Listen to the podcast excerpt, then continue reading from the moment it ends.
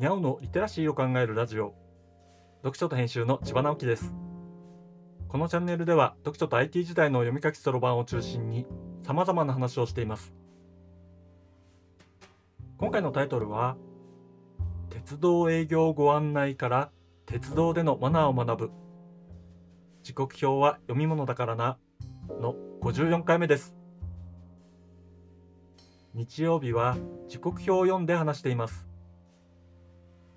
前回は時刻表創刊号の復刻版の鉄道営業ご案内のページを読んでその表現の面白さについてお話ししました。このページには鉄道の運賃料金の考え方とか切符の買い方手荷物小荷物貨物の送り方などが細かく書かれています。このようなページ自体は現在の時刻表にもあって創刊号の出た大正時代よりももっと詳細にたくさんのページにわたっていますが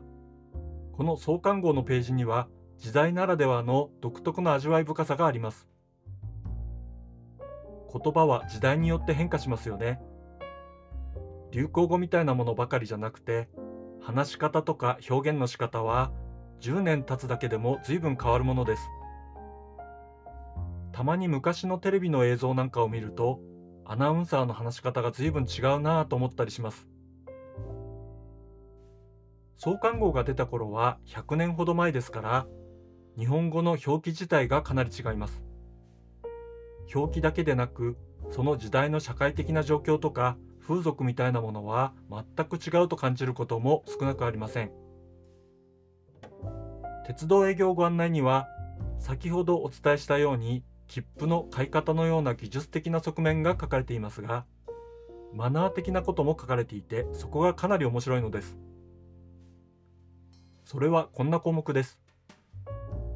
車中の共同生活について。この「ついて」という部分は会社に就職する時の「就」という字を使って書かれています。今はあまり見かけないしちょっと読めないかもしれませんね。そしてそこにはこんな文章が書かれています。綺麗好きで礼儀を重んずることは我が国民古来からの誇りとしておったところでありますが、それは個人としてまた知り合った中でだけのことで、これが共同生活となりますと、遺憾ながら十分に幸徳が守られておるとは申しかねます。鉄道旅行も共同生活である以上はお互いに幸徳を守って愉快に旅行のできるようにしたいものですそこでどんなことに注意したならよろしいのか千年来いろいろ改めたいことを幸徳標語として募集して公表いたしましたのですでに十分ご注意を引いたこととは思いますがここに簡単に列挙しますととこんな風に始まって26項目にわたってマナーについて挙げています。座席を譲り合っていただきたいとか、客室内を清潔に保っていただきたいのようなちょっと耳が痛いことだけでなく、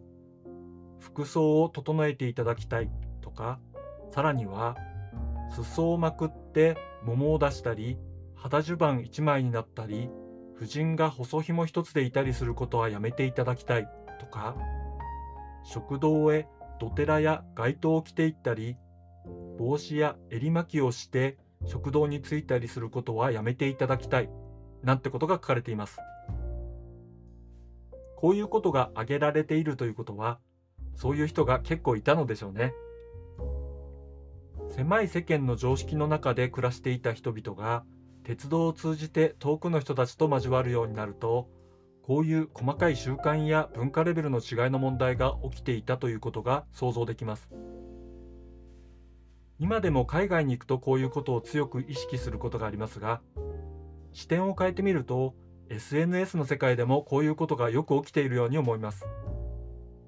さらに最初の文章の綺麗好きで礼儀を重んずることは我が国民古来からの誇りとしておったところでありますが、それは個人としてまた知り合った中でだけのことで、これが共同生活となりますと、遺憾ながら十分に幸徳が守られておるとは申しかねます。という部分は今でも忘れないようにしたいと思う視点ではないでしょうか誰もが自由に自分を表現していい時代にはなりましたが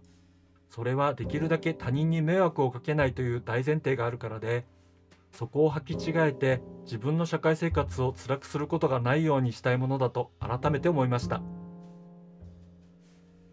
今回は大正時代の時刻表に書かれた鉄道利用のマナーについて話しました。今日はここまで。読書と編集では IT を特別なものではなく常識的なリテラシーとして広める活動をしています。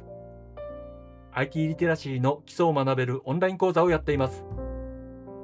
詳しい内容については概要欄のリンクから